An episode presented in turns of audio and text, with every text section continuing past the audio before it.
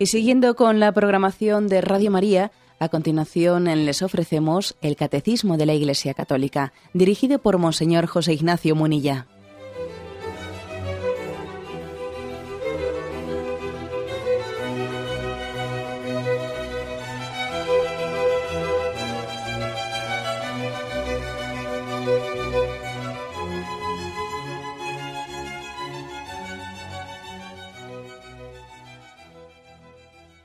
Cordial saludo a todos los oyentes de Radio María. Un día más, con la gracia del Señor, proseguimos el comentario del Catecismo de nuestra Madre la Iglesia. Nos habíamos quedado en el punto 2088, dentro de la explicación del primer mandamiento en la que nos encontramos, y en concreto de cómo eh, debemos de examinar nuestra fe, creer con firmeza adherirnos a Jesucristo, seguirle fielmente, ¿no? como un indicador muy claro de si cumplimos ese primer mandamiento de amar al Señor con todo el corazón. Dentro de, pues, de este apartado en el que nos encontrábamos, habíamos explicado la primera parte del punto 2088 y explicamos ahora la segunda parte. Lo que habíamos dejado ya explicado era el párrafo que decía, el primer mandamiento nos pide que alimentemos y guardemos con prudencia y vigilancia nuestra fe y que rechacemos todo lo que se opone a ella. Hay diversas maneras de pecar contra la fe y ahora entramos en esto. ¿eh? ¿Qué maneras son estas de pecar contra la fe? Comienza diciendo esto. La duda voluntaria respecto a la fe descuida o rechaza tener por verdadero lo que Dios ha revelado y la Iglesia propone creer. La duda involuntaria designa la vacilación en creer, la dificultad de superar las objeciones con respecto a la fe o también la ansiedad suscitada por la oscuridad de ésta. Si la duda se fomenta deliberadamente, la duda puede conducir a la ceguera del espíritu. Alguno podría igual sorprenderse, sorprenderse y, hacer la pregunta, hombre, pero es que dudar es pecado. Dudar es pecado. La duda no es una cosa natural. Bueno, podría ser una pregunta de partida, ¿no? En este tema. Bueno, pues como vemos, aquí se, hacen distinciones, distinciones importantes. ¿no? Aquí se habla de duda voluntaria, de duda involuntaria. La pregunta de si dudar es pecado, pues no puede tener una respuesta simplista. Hay que ver qué tipo de dudas son esas. ¿no? Y sobre este tema queremos hablar en el, programa de hoy. Pero este es evidente que podemos encontrar muchos pasajes evangélicos en los que se habla de la duda en ese contexto de que sí, que es una infidelidad a Dios, que por tanto es un pecado. Hay muchos contextos muy, yo diría, genuinamente evangélicos, en los que el Señor nos tira de la oreja y nos dice, hombre de poca fe, ¿por qué has dudado? Y es evidente que la duda es considerada como un pecado, como una infidelidad.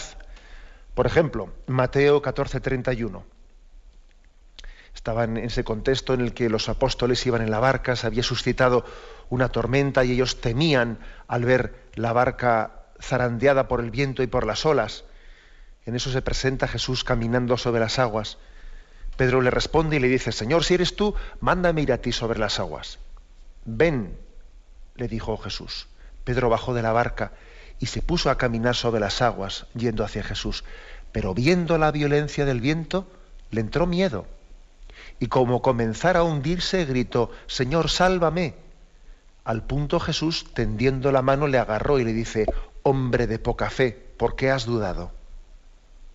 Subieron a la barca y amainó el viento. Bien, eh, Pedro tenía fe. La prueba es que tenía fe cuando Jesús le dice, sal de la barca y camina, lo hizo. Y, la verdad es que es bastante, es una obediencia grande que, que alguien eh, obedezca contra lo que la razón le dice que no puede caminar sobre las aguas. Luego, tenía fe. Y también tenía fe, lo vemos, que cuando se empieza a hundir sabe a quién recurrir y sabe a quién pedir ayuda. Pero sin embargo el Señor le reprocha que tenga poca fe. Es curioso, ¿no? Que es un texto en el que se ve, yo creo que también es una, una pequeña enseñanza pedagógica este texto. Es como diciendo, mira, la fe no basta con tenerla en intensidad en el primer momento, sino que tienes que irla alimentando. Pedro partió de un arranque de una confianza y de una fe grandísima en Jesucristo cuando baja de la barca y se pone a caminar sobre las aguas. pero sin embargo le entró miedo según iba caminando, empezó a pensar, esto no puede ser, esto no me puede estar ocurriendo a mí, eh, empieza a hacer cálculos, aparta su mirada de Jesucristo, se empieza a mirar a sí mismo, hace cálculos humanos, ¿no? Dejando a un lado su confianza en Jesucristo y empieza a hundirse. Digo, aunque no quiero salirme del tema que estamos hablando, digo que aquí también hay como una eh, pequeña enseñanza catequética, diría yo, ¿no? Que es que la fe hay que alimentarla, no basta con partir de, partir de un punto en el que uno tiene una fe firme en Cristo. Si no la alimenta, si aparta sus ojos de Jesucristo, si olvida el amor primero, comienza a hundirse. Comienza a hundirse. En la fe no podemos vivir de las rentas. Tenemos que estar continuamente volviendo al amor primero. Bien, pero a lo que iba es que en este texto de Mateo 14, 31 hay una reprensión. Hombre de poca fe, porque has dudado. O, por ejemplo, en Lucas 12, 28. Pues si a la hierba que hoy está en el campo y mañana se echa al horno, Dios así la viste, si Dios cuida así de los pájaros, etcétera, cuánto más a vosotros, hombres de poca fe. ¿Eh? Es decir, que también en el Evangelio se, se ve, o sea, se reprocha nuestra desconfianza, nuestras angustias, no estéis preocupados con mañana qué comeré, qué beberé, cómo haré, cómo lo otro. En el fondo, e, esa angustia también es fruto de, falta de fe, hombre de poca fe. ¿Mm? Fijaros que dice aquí también en el catecismo, a la ansiedad suscitada por la oscuridad de la fe. No estéis preocupados mañana con qué comeré, cómo me vestiré, qué haré, cómo saldré de esta. Hombre de poca fe, porque has dudado, ¿no sabes que Dios está contigo? Luego es evidente que, sí existen ¿no? pasajes evangélicos en los que se habla de un reproche a nuestras dudas, de un reproche a nuestra falta de confianza, falta de abandono. Cuando Jesús resucitado se presenta ante los suyos y le saluda, paz a vosotros. Por ejemplo, Lucas 24, 38. Ellos sobresaltados y asustados creían ver un espíritu. Él les dijo, ¿por qué os turbáis ¿Y por qué surgen dudas en vuestro interior? ¿Por qué dudáis? Mirad mis manos y mis pies, soy yo, palpadme. Jesús reprocha sus dudas. Y a Tomás también, aquel discípulo que necesitó tocar y palpar para creer, le dijo, y no seas incrédulo, sino creyente. O sea, Jesús no alabó las dudas de Tomás, ¿no? le tiró, le pegó un, tirón de orejas. Es verdad que a nosotros también en la providencia de Dios las dudas de Tomás pues nos han servido para fortalecer nuestra fe, ¿verdad? Pero Jesús le, reprochó, ¿no? Y no seas incrédulo, sino creyente. ¿eh? En consecuencia, ¿eh? en, los evangelios las dudas aparecen mm, en repetidas ocasiones como sinónimo de falta de confianza en Dios, falta de abandono en Él. Y también los miedos, los miedos también aparecen como sinónimo de falta de fe, falta de confianza. Y esto que aparece en los evangelios también lo podemos ver en las cartas apostólicas. Por ejemplo, en la epístola a los romanos, capítulo 4, ¿eh? en versículos 18 y siguientes, ahí se habla de la fe de Abraham y la fe del cristiano, y dice así, el cual, dice por Abraham, esperando contra toda esperanza, creyó y fue hecho padre de muchas naciones, según le había, según le había sido dicho. Así será tu posteridad. No vaciló en su fe al considerar su cuerpo ya sin vigor y el seno de Sara igualmente estéril. Por el contrario, ante la promesa divina, no cedió a la duda con incredulidad. Más bien, fortalecido en su fe, dio gloria a Dios. Ojo con este versículo, ¿eh? qué, fuerte. Dice de Abraham, ante la promesa divina, a pesar de que él era anciano, a pesar de que su mujer era estéril, ante la promesa divina, no cedió a la duda con incredulidad. Más bien fortalecido en su fe, dio gloria a Dios. Sea que está claro, por lo tanto, eh, que, sí, que, podemos pecar por nuestras dudas, podemos pecar por nuestra falta de confianza en Dios. ¿eh? Y entonces la pregunta esa de la que partíamos, eh, ¿es pecado dudar? bueno, pues decíamos que había que hacer algunas matizaciones que ahora vamos a hacerlas, ¿no? Pero por supuesto que puede serlo.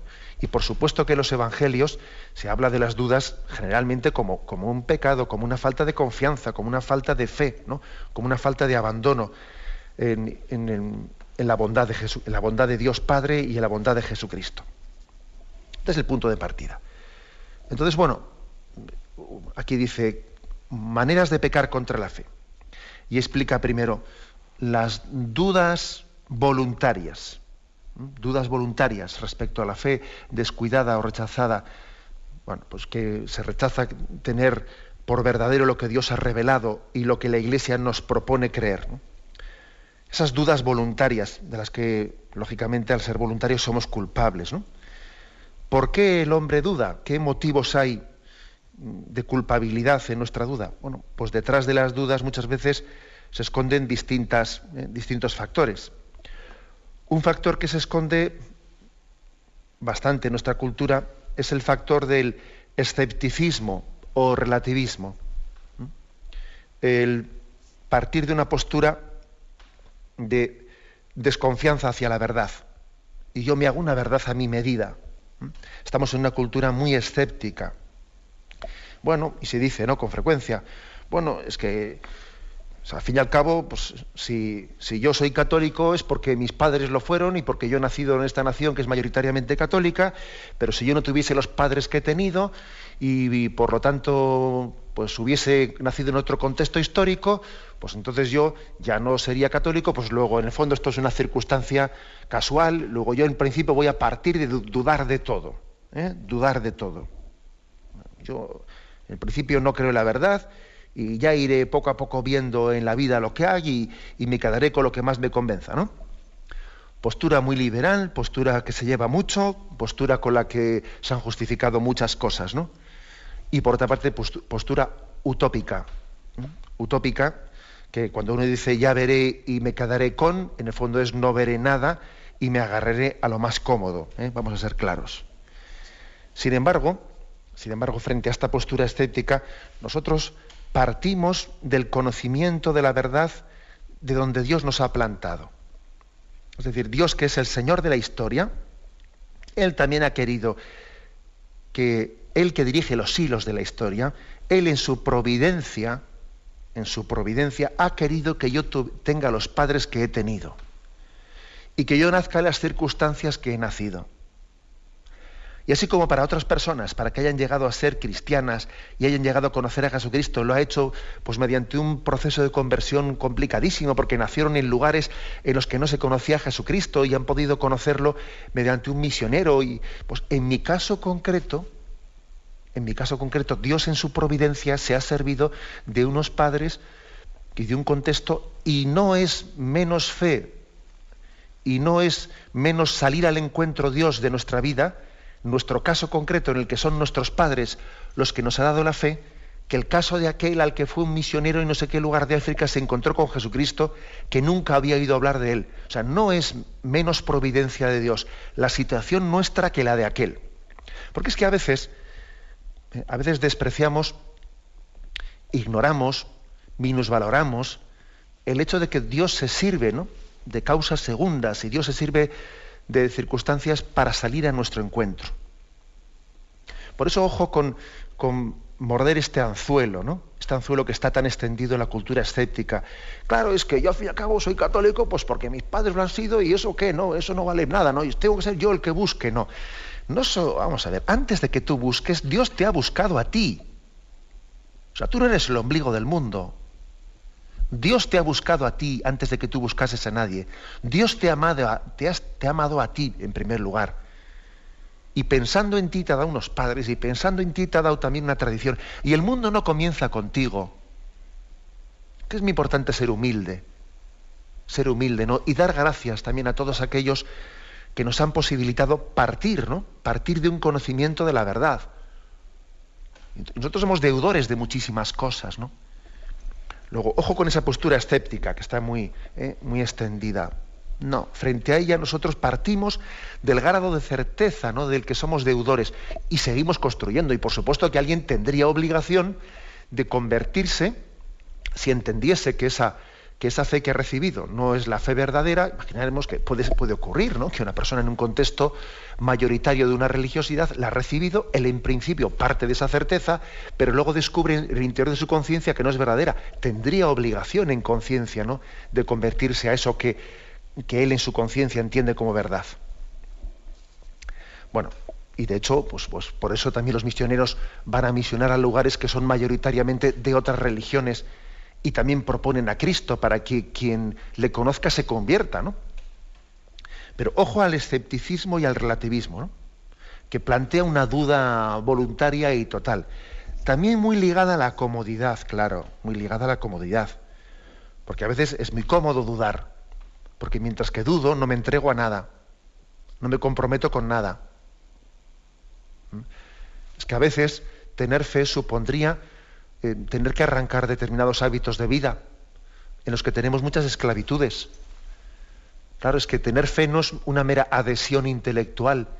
Tener fe es seguir a Jesucristo, lo cual supone cambiar de vida en muchos terrenos y es posible que las dudas sean la pantalla, la pantalla que esconde una falta, o sea, una falta de mm, apertura a la conversión. Las dudas pueden ser perfectamente un escudo defensivo para no entregar nuestra vida y no arrepentirnos de nuestros pecados. Así de claro. ¿eh? Luego muchas veces la comodidad, aunque yo creo que es un error, porque uno dice voy a dudar para no convertirme y así vivir más cómodamente. Hombre, no solemos ser tan humildes para pensarlo explícitamente. Esto lo hacemos autojustificándonos, ¿sabéis? Pero sin decirlo tan a las claras, porque si uno lo dijese tan a las claras, pues parece que ya le daría vergüenza, ¿no?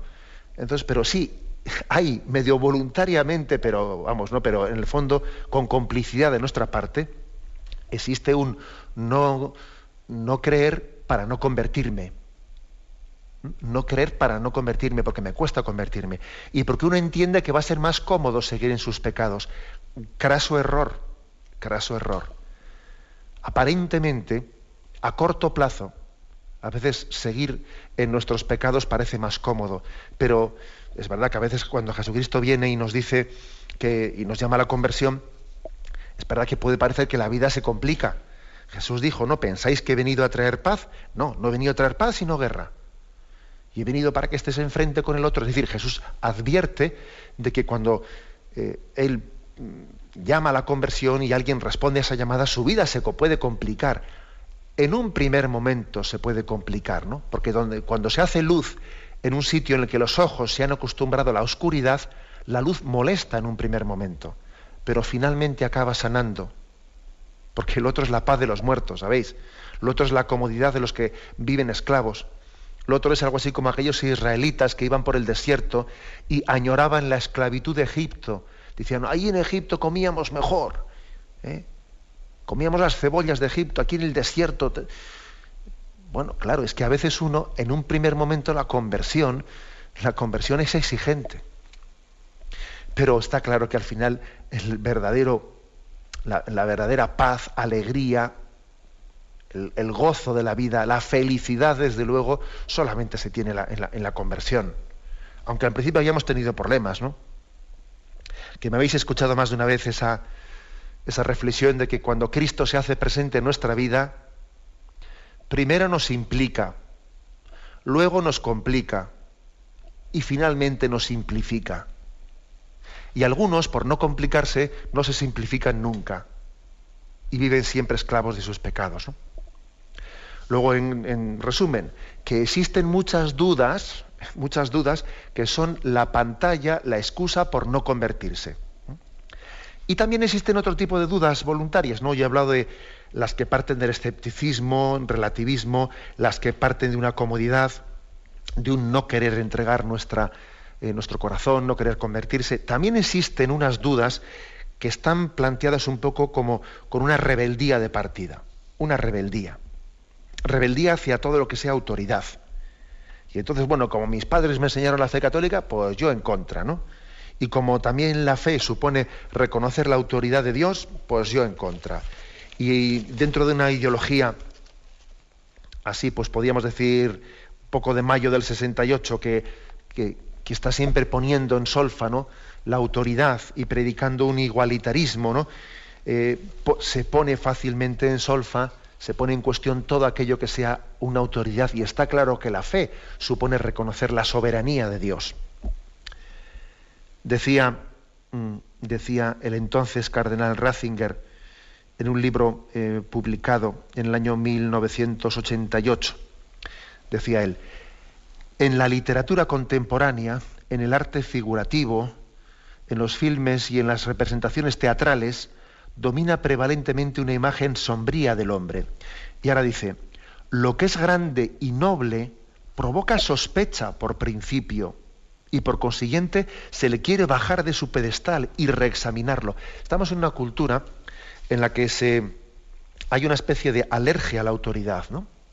Alergia a la, a la figura del padre, porque la figura del padre pues, pues es también imagen de la autoridad. Bueno, pues alergia a esa figura y dice, se pone bajo sospecha todo lo que es grande y noble, todo aquello que, es trascendente en nuestra vida, todo aquello que nos supera, porque parece que entonces se pierde eh, esa especie de dogma del igualitarismo, ¿no?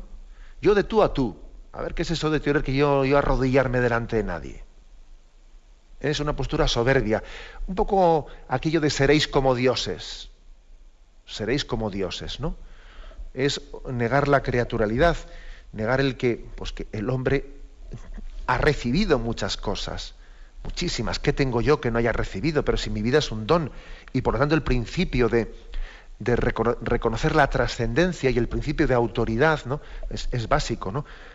Es básico en nuestra vida. Bueno, pues también yo creo que una de las culpas, ¿no? uno de los motivos por los que las dudas también pueden ser culpables es este, el principio de rebeldía, de resistencia a la autoridad sea por comodidad, sea por escepticismo, relativismo, etcétera, las dudas, como veis, pues muchas veces reflejan, ¿eh? reflejan ese, pues ese grado de culpabilidad, de desconfianza, de falta de abandono en el amor de Dios. Tenemos un momento de reflexión y continuamos enseguida.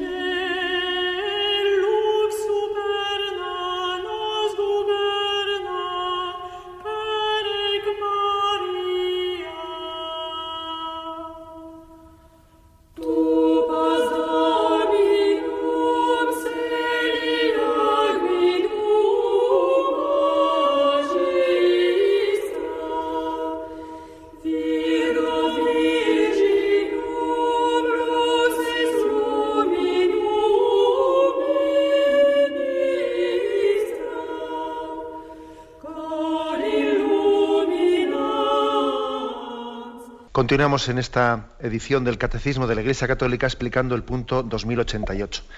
Decíamos que ante esa pregunta de si dudar es pecado, había que matizarla y que, por supuesto, que en muchos lugares en la Sagrada Escritura se, mm, se, expresan que nuestras dudas, nuestras desconfianzas, nuestros temores son por nuestra falta de fe, por nuestro pecado y nuestra falta de fidelidad a Jesucristo. Y se distingue aquí entre dudas voluntarias e involuntarias, ¿no? También existen aquí dudas involuntarias de las que podemos ser culpables, me explico, porque aunque uno dice, bueno, pero ¿cómo una duda involuntaria puede ser culpable? Bueno, porque uno ha fomentado, eh, ha fomentado aquello que ha causado esa duda. Ha fomentado, pues el haberse metido en un ambiente indebido, el haberse metido en la boca del lobo y luego, claro, pues surgen en él dudas, ¿no? En vez de, en vez de haberse acercado a buenos ambientes donde hubiese formado su fe, donde hubiese tenido testimonios pues, mm, que, que, de alguna manera son un acicate para nosotros, ¿no? Pues se ha acercado a los antitestimonios, ha estado siempre eh, pues en, un, en, un, lugar en el que no, pues, no se estaba formando, no estaba creciendo. Porque vamos a ver, una cosa es que alguien por su apostolado y por su estado de vida tenga que estar en situaciones ¿eh? en situaciones complicadas, y Dios le ha puesto ahí y tiene que hacerles frente. Y otra cosa es que uno busque. Busque situaciones, bueno, pues podríamos decir en las que no recomendables para nuestra formación en la fe, para nuestra fe firme, las busque pues, como un sitio en el que se siente cómodo y en el que tiene unas ciertas complicidades y se está autojustificando a ello, se está autojustificando en esos ambientes. Es que también en esta vida cada uno se arrima al árbol que, según lo que está buscando, ¿eh? el que busca la santidad generalmente se arrima a algunos árboles que, le, que le, están de alguna manera ayudando a ser más santo. El que ha pactado con la mediocridad, pues a veces busca algunos árboles que le dan una sombra que le justifican en su mediocridad. Es así. ¿eh? Dime a qué árbol te arrimas y te diré también qué estás buscando. Bueno, pues eh, por eso también puede haber dudas involuntarias de las que seamos culpables, porque, porque nos hemos podido meter, ¿no? Meter en esos ambientes. Aquí hay una cosa muy curiosa. ¿eh? Dice, si la duda se fomenta deliberadamente, la duda puede conducir a la ceguera del espíritu. Pues es que resulta que en el viaje que su santidad Benedicto XVI hizo a Estados Unidos, allí tuvo un encuentro con los jóvenes y justamente habló de, estas misma, de esta misma, este mismo término. Aquí dice ceguera del espíritu. Él habló de tinieblas del espíritu. Curiosamente allí el Papa les dijo a los jóvenes que hay que estar prevenidos frente a dos tipos de tinieblas o cegueras. ¿no? Dijo, las tinieblas del corazón, y se refiere a las tinieblas del corazón, pues a la vaciedad de tantos sucedáneos con los que pretendemos suplir la ausencia del auténtico amor, que cuando alguien no ama, no ama a Dios y al prójimo, suele mendigar afectividad de forma errónea y pretende llenar su corazón con tubos de escape. Si el hombre no ama, está eh, pues, en, las tinieblas de su corazón, está mendigando afectividad de una manera errónea. Y hay muchas esclavitudes en el hombre que surgen por el drama de no haber amado eh, generosamente. Pero dice el Papa que todavía hay algo peor que las tinieblas del corazón, que es las tinieblas del espíritu, que dice que son más nocivas.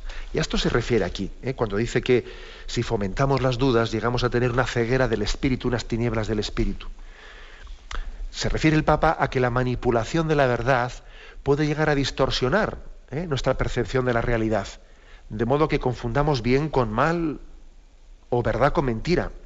Y el Papa puso allí un ejemplo concreto a los jóvenes de Estados Unidos les preguntó, ¿habéis notado que con frecuencia se reivindica la libertad sin hacer jamás referencia a la verdad de la persona humana? Claro, ¿eh? existe un dogma supremo de nuestra cultura que es el derecho a elegir, sin ninguna referencia a la verdad que debe de orientar nuestra libertad.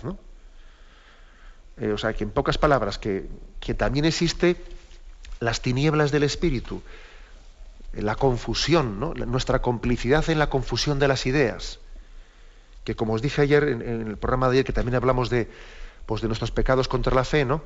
que Satanás no únicamente actúa en la debilidad de la carne, que también actúa en la confusión de las ideas. Y además yo creo que, es, que ese es su terreno favorito, el de la confusión de las ideas, el de llamar al bien mal y al mal bien, y el de llamar verdad a la mentira y mentira a la verdad el de la confusión. ¿no? Por eso el hombre puede eh, ser culpable de sus complicidades. Sus complicidades me refiero pues, en no haber formado bien su fe y luego tener unas dudas que aunque en sí sean involuntarias, uno puede ser culpable de ellas pues, por no haberse formado adecuadamente. ¿eh? Bien, pero también decía que la pregunta esta de si dudar es pecado tiene que ser matizada. Tiene que ser matizada. ¿Y a qué me refería yo con ello? Bueno, que también hay factores psicológicos en este asunto. ¿eh? Hay personas que tienen un tenor psicológico, pues, mm, por ejemplo, que son personas muy insatisfechas, ¿no? que son muy cuestionadoras, incluso que son un poco inseguras, que le dan muchas vueltas a las cosas o muy ansiosas, ¿no? que tienen una tendencia psicológica un poco de inseguridad y nunca están satisfechas consigo mismas y preguntan muchas cosas, ¿no? Y también, bueno, igual que los niños suelen pasar por una parte, por un momento en la vida en que todo lo tienen que preguntar, ¿no? ¿Y esto por qué? ¿Y esto por qué? ¿Y esto por qué? Y lo lógico es que esa sea una etapa del niño que se supera y es totalmente normal, ¿no? Pero sí que es verdad que hay personas que tienen una tendencia psicológica pues muy cuestionadora, a veces incluso un poco atormentada, ¿eh? un poco atormentada. Y les vienen muchas dudas. Y fijaros que decimos les vienen muchas dudas, que es que no las buscan ellas voluntariamente, ¿no? sino que les sobrevienen, a veces sufren con ellas, sufren con esas dudas. Y incluso sufren y, y dice, es que yo además es que me vienen las dudas como también a veces los pensamientos impuros, ¿no? Pues en los, en los momentos más, vamos, más inoportunos, ¿no? Más inoportunos, que igual estoy rezando eh, o estoy comulgando y estoy no sé qué, y de repente me viene una idea, y si esto no es verdad, y si esto no sé qué. hay personas que, bueno, que tienen ese, eh, pues esa tendencia a la duda como factor psicológico. ¿no? ¿Y eso es pecado? Pues no, evidentemente no lo es. ¿eh? Este, este no es un tipo de duda que haya sido causada por una voluntad de escepticismo, de relativismo, de comodidad, de rebeldía, o por haberse metido en malos ambientes, por no haberse formado bien. No, es otro tema. ¿eh? Es otro tema distinto en el que una persona pues, mm, también, eh, bien sea por factor psicológico, que esto tiene. Porque, ojo, eh, lo del factor psicológico, hay personas que tienen un, pues una tendencia que es casi la contraria a este tipo psicológico que he dicho, que es personas de mucha bueno, pues muy poco luchadores, más bien pasotas, pues tranquilones que parece que no se cuestionan nada, y estos tienen un tipo psicológico en el que parece que es muy difícil que les surjan las dudas. En el fondo lo que no les surge es casi nada, ¿no? Eh, con esa forma que tienen de ser, parece que les importan poco las cosas. Y no pensemos que estos, porque les surjan menos dudas, son peores creyentes que los primeros, no. O sea, que es que hay un factor psicológico que hay que tenerlo en cuenta. No sería, por lo tanto, ¿no? prudente que alguien dijese, no, es que me ha venido una duda, me ha sobrevenido una duda, ¿no? Luego yo ya he pecado. No, no sería prudente, porque, porque muy posiblemente pueda existir eh, este factor psicológico detrás de nosotros. Y no únicamente un factor psicológico, sino que también puede ocurrir que Dios, que Dios permita que en la etapa de crecimiento de una persona tenga que ser superada una tentación y que el tentador tiente, ¿no? A un creyente, a un cristiano, le tiente contra la fe y tenga que mantener un combate. Y bueno, y esa tentación no es pecado. Será pecado si se cede a la tentación. Pero en principio, eh, las tentaciones contra la fe, si Dios las permite, es porque en su providencia Él confía que salgamos de ellas fortalecidos. También, fijaros bien, la tentación contra la fe es una ocasión de gracia para crecer y para adherirnos más plenamente en una fe más madura. ¿Mm? O sea, esto también es cierto. Uno puede tener dudas de las que es culpable, pero también, eh, ojo, nos han podido sobrevenir dudas de las que no somos culpables, bien sea por ese factor psicológico del cual yo hablaba, y bien sea porque también hay una tentación, o está mezclado las dos cosas, ¿no? Una tentación en la que el Señor eh, en su providencia quiere que salgamos de ella fortalecidos. Entonces igual sería bueno, sería bueno también que, pues dijéramos, consejos ante la duda. Vamos a ver, ¿qué consejos se pueden dar a un cristiano que tiene dudas? Que le sobrevienen esas dudas, ¿no? Es curioso que decimos le sobrevienen, le vienen, ¿no? Y, en ello distinguimos claramente de lo que uno busca o se mete indebidamente donde no tenía que meterse, ¿no? Consejos ante la duda. Bueno, pues yo hago, me permito eh, hacer una pequeña explicación con cinco consejos concretos. Primero, no dejarse ahogar por la duda. No dejarse ahogar por ella. Oye, yo no puedo echar por la ventana la certeza de mi fe de 20 años porque de repente en un momento determinado de mi vida pues me, ha sobrevenido ¿no? pues un momento de duda. O sea, lo primero, lo primero no dejarse ahogar por el chaparrón aplicar aquello que, decía San Ignacio de Loyola, en tiempos de turbación no hagas mudanza. ¿Sabes? O sea, ojo, ¿eh? No te dejes ahogar, no te dejes...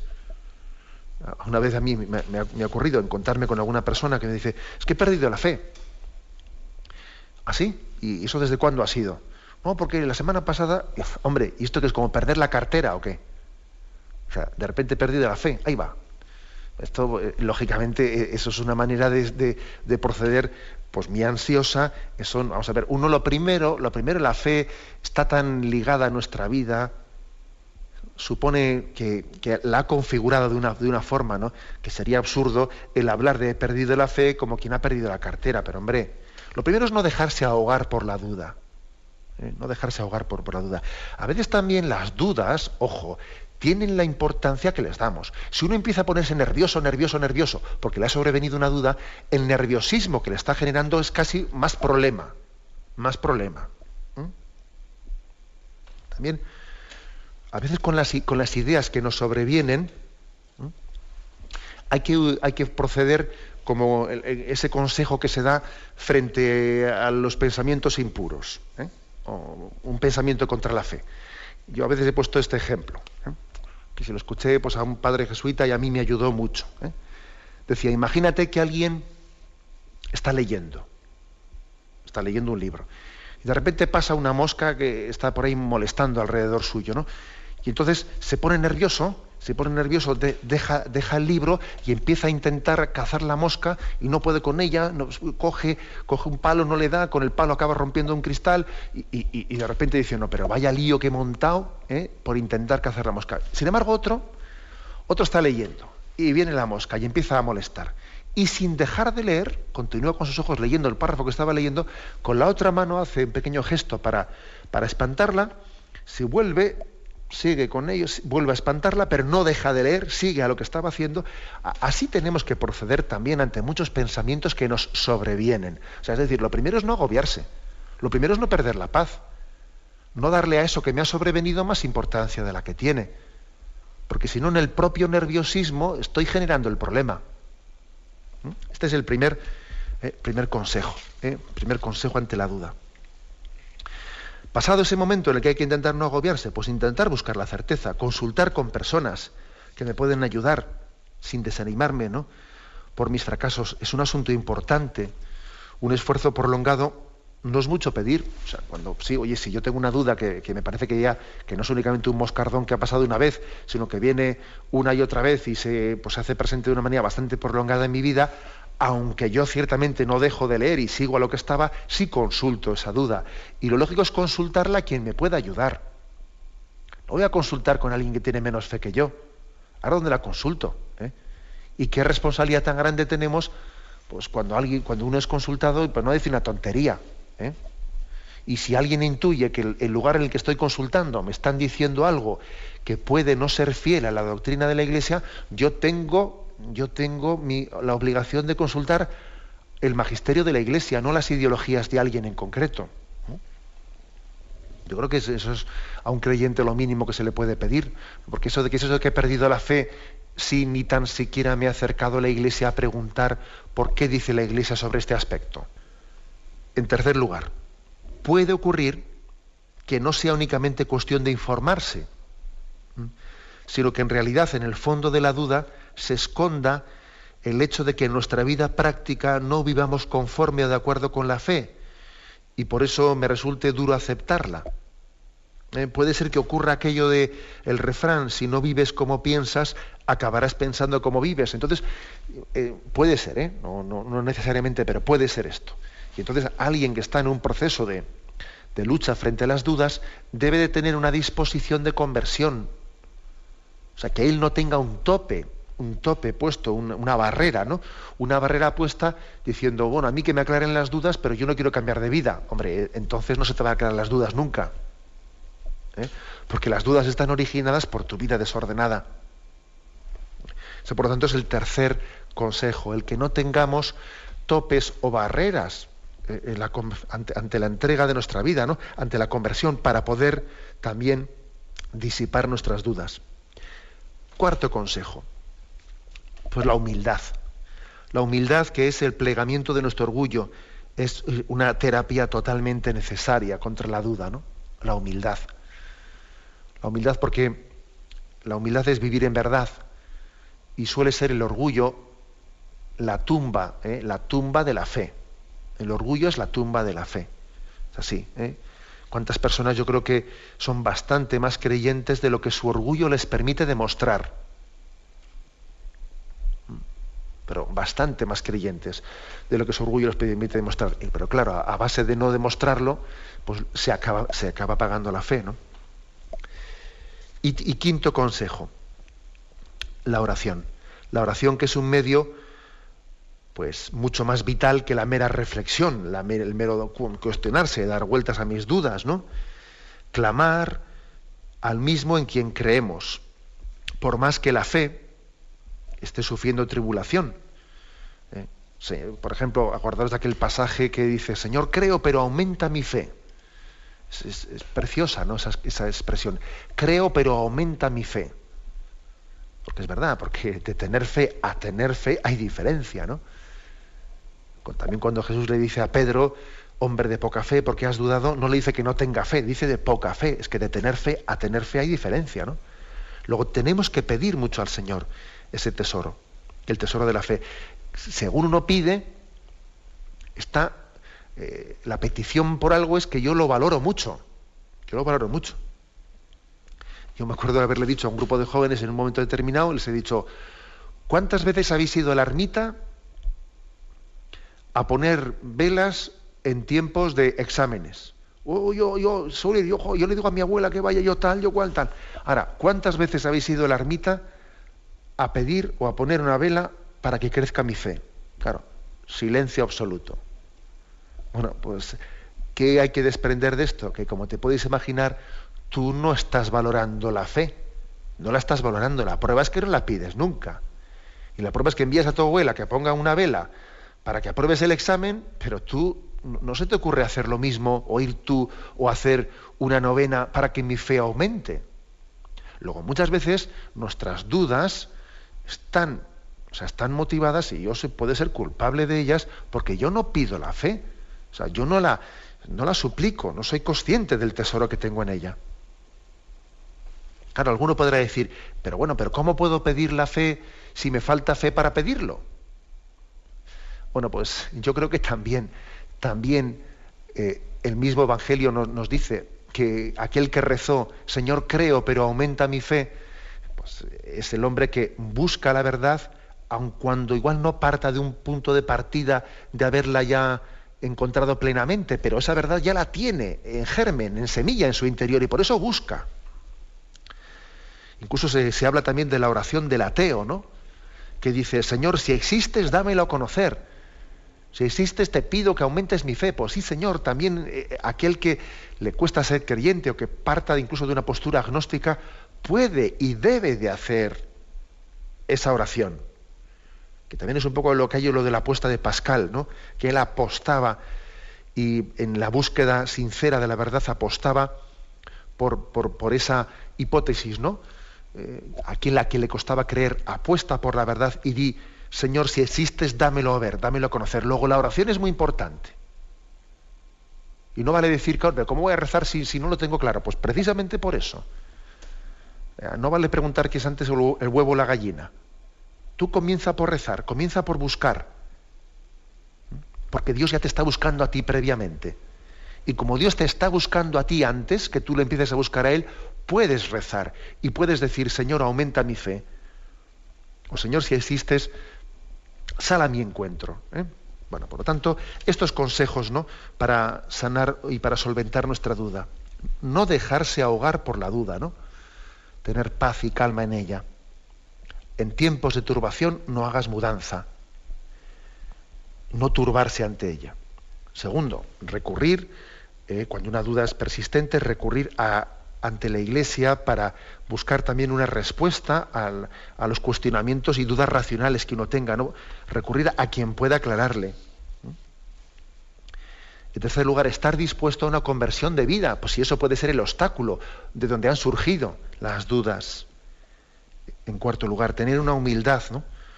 una, búsqueda humilde, superando mi, amor propio, superando mi imagen ante los demás y todo aquello que pueda impedir una conversión. Y en quinto lugar, orar, pedir fe, eh, saber que es el mayor tesoro y que tenemos que mendigarlo. Bien, lo dejamos aquí. Hemos querido explicar, hemos concluido el punto 2088, ¿eh? en los que se habla de cómo en el primer mandamiento amarás a Dios sobre todas las cosas, también tenemos que examinar cuál es nuestra la, salud ¿no? de la virtud de la fe. damos paso ahora a la intervención de los oyentes. Podéis llamar para formular vuestras preguntas al teléfono 917 107 700. 917 107 700.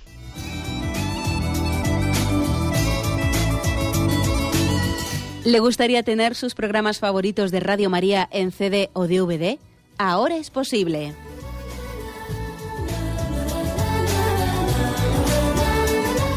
Le sugerimos que primero se informe en qué formato de audio lo puede escuchar en su equipo, DVD o CD, teniendo en cuenta que no todos los lectores de CD pueden reproducir el formato digital MP3 en el que enviamos nuestros programas. Y luego, si quiere en su casa esos programas que tanto le gustan, solo tiene que escribir una carta a Radio María, Paseo Lanceros 2, primera planta 28024, Madrid indicando si lo quiere en CD o DVD y cuántos programas. También le rogamos que escriba su nombre, dirección y no se olvide de facilitarnos un teléfono de contacto para cualquier duda que nos surja.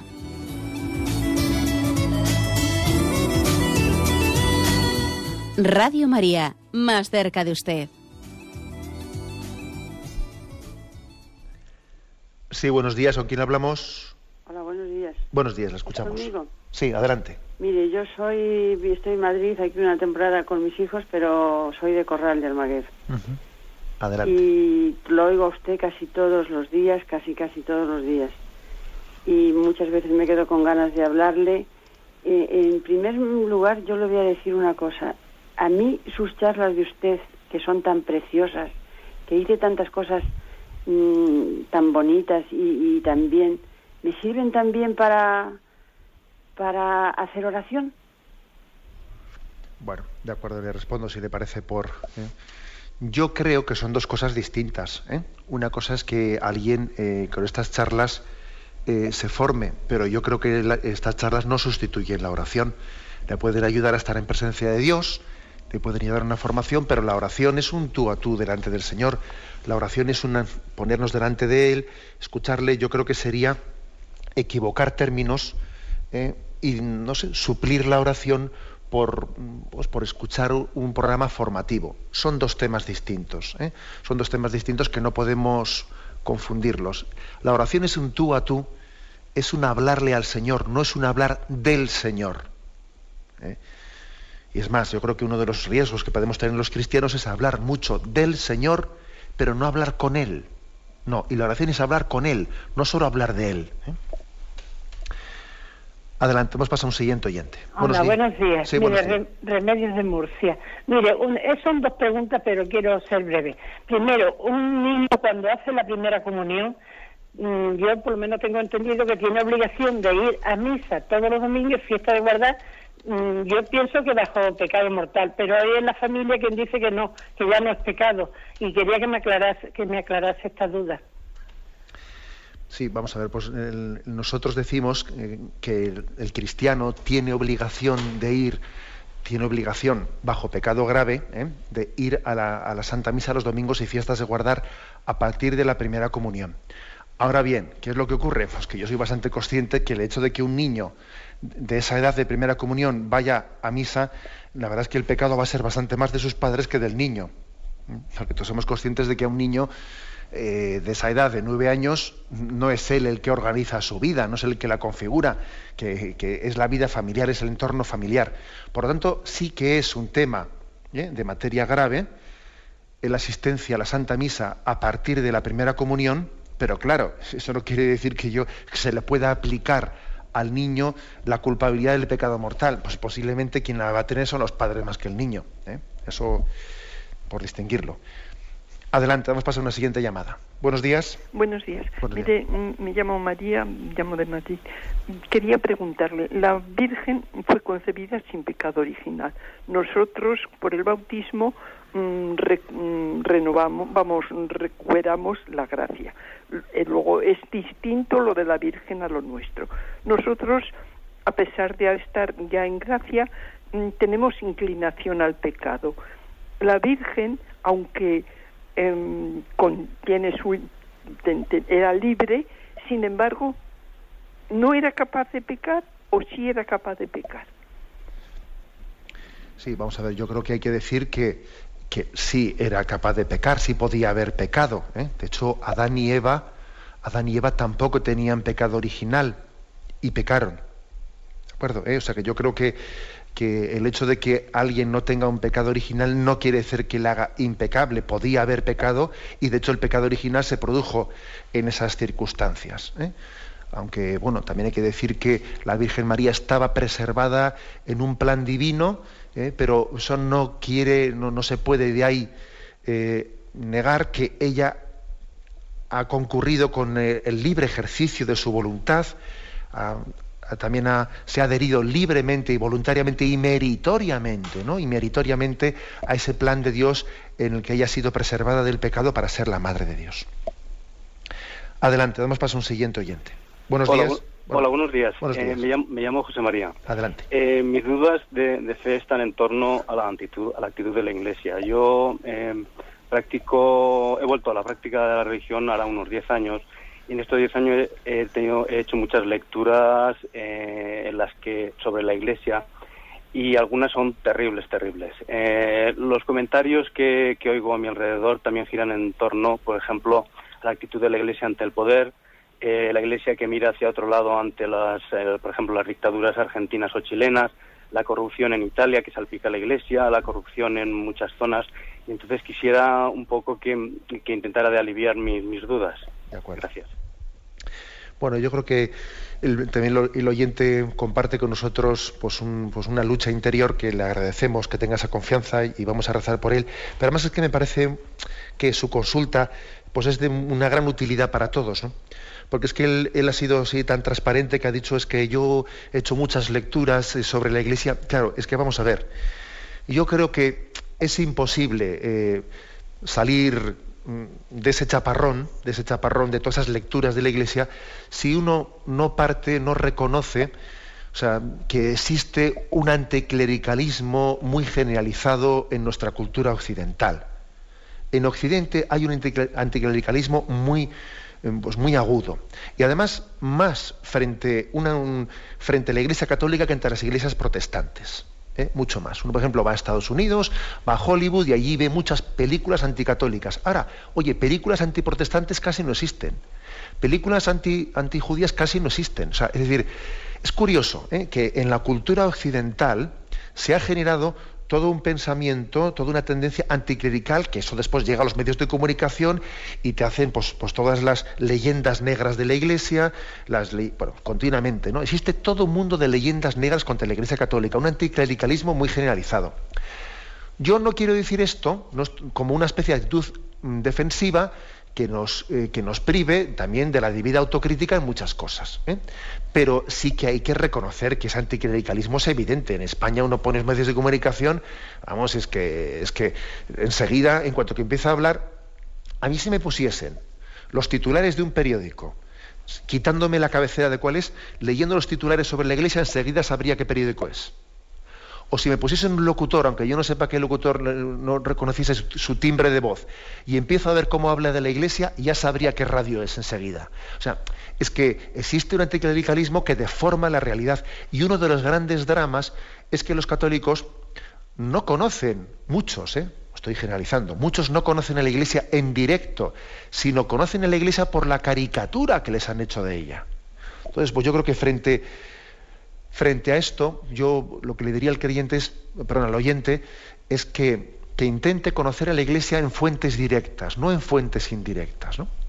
en fuentes directas, y que, intente conocerla desde dentro, que intente eh, leer revistas que, pues por ejemplo, que la propia y que las propias comunidades cristianas editan y que hablan de su vida interna, ¿no?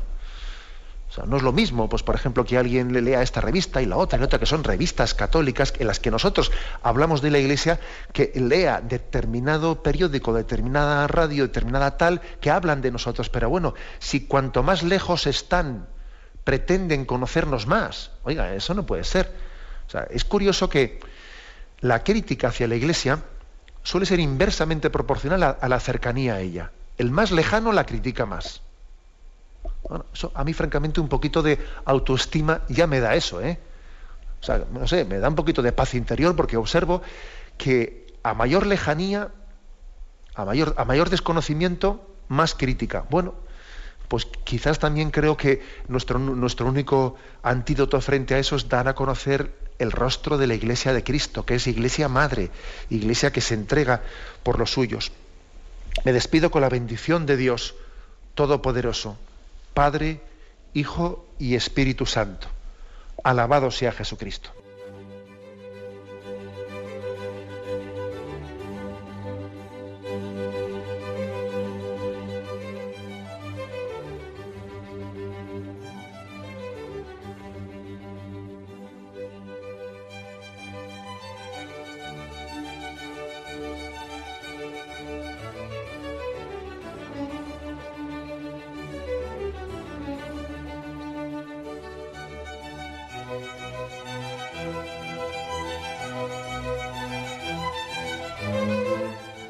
Han podido escuchar en Radio María el Catecismo de la Iglesia Católica, dirigido por Monseñor José Ignacio Munilla.